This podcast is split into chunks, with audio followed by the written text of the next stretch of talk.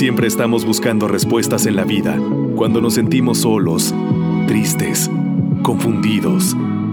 Dios está de tu lado, pero no dejamos que nos ayude. Laura Rangel te acompaña en Comunicando tu enlace con Dios. Dios ha buscado comunicarse contigo a través de muchas formas. Te ha dejado mensajes en las palabras de los evangelios, en los testimonios de vida de santos. Su mensaje está en cada lugar donde mires. No cierres tu corazón a su grandeza. Es momento que tú también te comuniques con Él. Presenta Comunicando tu enlace con Dios, el programa donde Laura Rangel y tú descubren juntos que nos falta fe y oración. Deja que Dios intervenga en tu vida. No cierres tu corazón a su misericordia.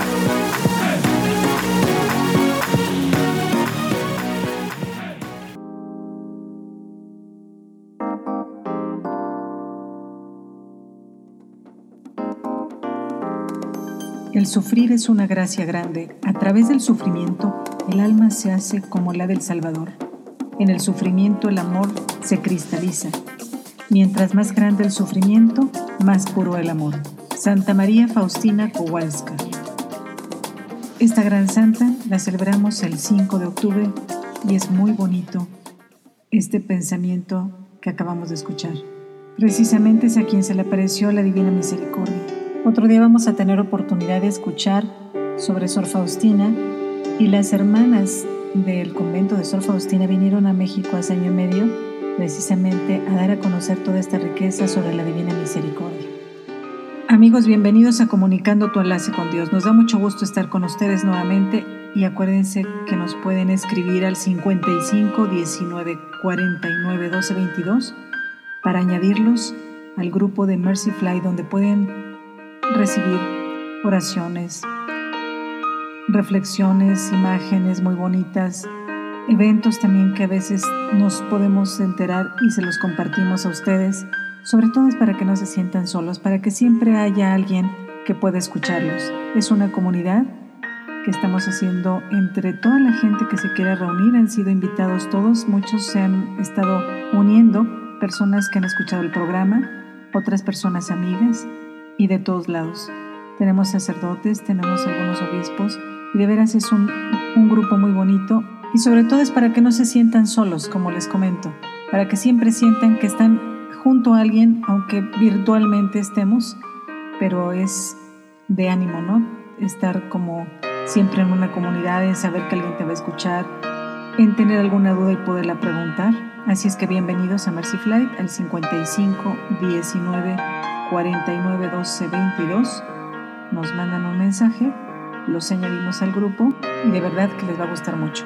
Pues bueno, hoy tenemos algunas reflexiones en voz de Monseñor Teodoro Pino Miranda que me gustaría que las pudiéramos escuchar, así es que los dejo.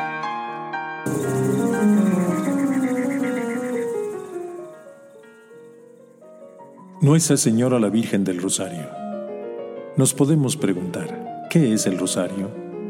Y el mismo Papa nos contesta, es una manera muy popular de elevarnos muy fielmente hasta la Virgen, considerándola como lo que es la puerta del cielo. El rosario consta del Padre Nuestro, que como la oración enseñada por Cristo, es fundamental en la plegaria cristiana y que contiene lo mejor que podemos pedir y podemos desear. Del Ave María, que está compuesta por el saludo del ángel a la Virgen y la alabanza de Isabel, y la súplica eclesial a Santa María, de gloria que cierra la contemplación de cada misterio con la glorificación de Dios uno y trino. El rosario es el compendio de todo el Evangelio. El origen es tan antiguo como el mismo cristianismo, aunque como es lógico, no en su forma actual, ya que el Papa, Juan Pablo II, Últimamente agregó los misterios de la luz. En el rosario se recuerda los misterios de la vida de Cristo. La tradición ha hecho de Santo Domingo de Guzmán actor del actual rosario. El origen de la fiesta de hoy arranca de la batalla de Lepanto que el Papa Pío V encomendó a la Virgen del Rosario y la victoria se atribuye a su poderosa ayuda en el año 1571. Sobre todo a partir del Papa León XIII, todos los papas han exhortado vivamente el rezo diario en familia y en particular esta devoción. Rezad el rosario, dijo la Virgen a Bernardita de Lourdes y a los pastorcitos en Fátima. También nos los dice a nosotros. Otros santos de hoy, Augusto, Julia, Justina, Marcos, Heleno.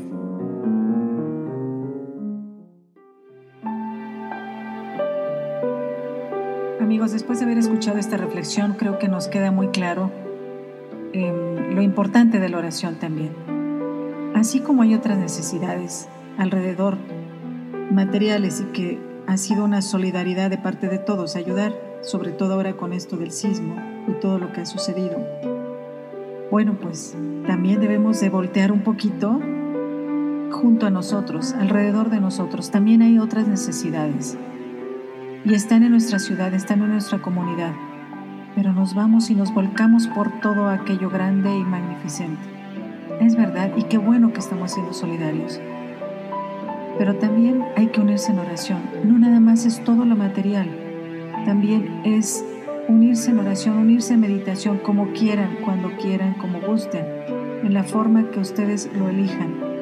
Pero hay que hacer este alto en el camino para unirse en esa oración para dar gracias y para pedir por los demás. Eso es muy importante, para pedir por la situación de nuestro México, para pedir por las familias, para pedir por tantas cosas que alrededor suceden.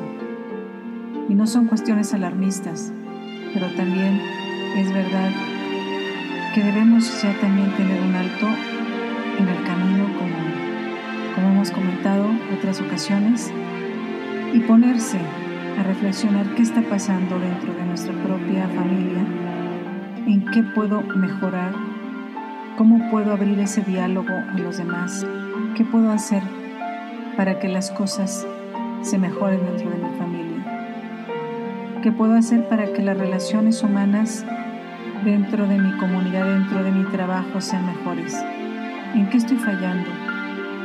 Primero yo, verme, verme a mí mismo. En qué estoy fallando, no sentirse perfecto. Y también qué actitud estoy tomando con los demás, porque a veces le echamos la culpa a los demás pero no sabemos qué actitud estamos tomando nosotros mismos. O por qué aquella persona está reaccionando de tal suerte que me moleste o que yo la juzgue porque se molesta. Sí, pero yo realmente qué estoy haciendo porque esa persona tenga esa reacción si normalmente es una persona equilibrada, vamos a pensar que también hay personas que a lo mejor están un poco sensibles y se alteran con facilidad por una enfermedad, por su situación, no sabemos. Pero a veces nos sentimos tan perfectos que no queremos ver que nosotros también la regamos en cosas y no queremos salir de nuestra terquedad. Los dejo a la escucha en otra reflexión de Monseñor Todoro Pino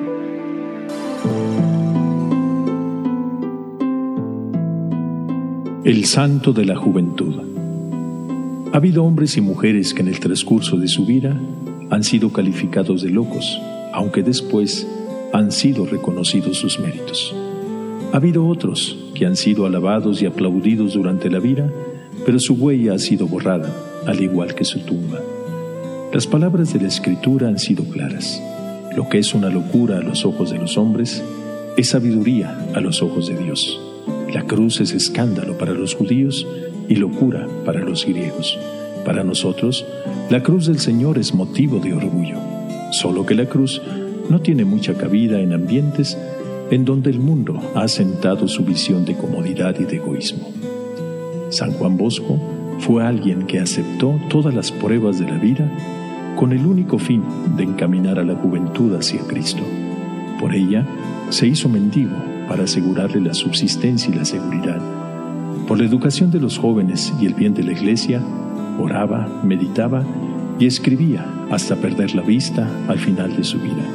Su oración solo tenía un objeto, salvar almas, aunque para ello tuviese que sacrificarlo todo, bienes, honores, éxitos o fracasos. Y pensar que hoy mucho se invierte la juventud, pero para conducirlos por el camino del mal, y pocos son los que tienen la valentía de invertir su persona y sus recursos para dignificarla y ofrecerle caminos de salvación, porque podemos esperar un camino mejor si cultivamos a la juventud de hoy, que ansiosa espera no solo palabras, sino testimonios claros de entrega y de sacrificio por sus personas. Qué bonitas reflexiones hemos escuchado. Y ya por último les voy a dejar otra que también es muy bonita que se llama Lo que quisiéramos gritar. Lo que quisiéramos gritar. Hay personas que no tienen claridad en su vida porque han perdido su sentido. Hay otros que solo caminan gustando a su paso felicidades efímeras sin tener el horizonte definido. Hay muchos más que han perdido la esperanza, pero por gracia de Dios todavía existen muchos que van sembrando el amor a su paso y contagiando con su entusiasmo a muchos más. En 1943, Chiara Lubitsch era una joven de 18 años. Un día, cuando iba a hacer un recado a su madre, tuvo la intuición de que había encontrado su vocación, practicar la caridad con los que sufren. Decidió seguir a Cristo viviendo los tres votos de castidad, pobreza y obediencia. Durante la Segunda Guerra Mundial vivía en Trento, Italia, entregada al servicio de las víctimas de la guerra. El ejemplo de su vida abnegada había traído ya a otros jóvenes a la práctica de la caridad que les hacía ver a Cristo en todas las almas abrumadas por las pruebas de la vida. A este grupo se le conocerá más tarde con el nombre de focolares. Poco después nace el movimiento en la rama masculina por su testimonio. Hoy este movimiento es conocido por todo el mundo. En 1977, Chiara Lubitsch recibió en Londres el Premio Mundial de las Obras Religiosas en el Mundo. En aquella ocasión, Chiara Lubitsch tuvo la alegría de revelar el deseo secreto de ella y de los suyos. Quisiéramos gritar Dios al mundo para recordárselos. A todos Dios nos ha puesto en este camino para que nos pongamos en marcha y demos fruto abundante. Amigos, muchas gracias por habernos escuchado y recuerden que los podemos añadir al grupo de Mercy Flight al 55 19 49 12 22. También pueden buscar una página de Facebook que se llama Mercy Flight, Mercy con Y, y ahí estamos transmitiendo reflexiones, misas, algunas otras eventos que haya y estamos transmitiendo en vivo. Pues gracias y que Dios nos siga bendiciendo y hasta siempre se despide Laura Rangel.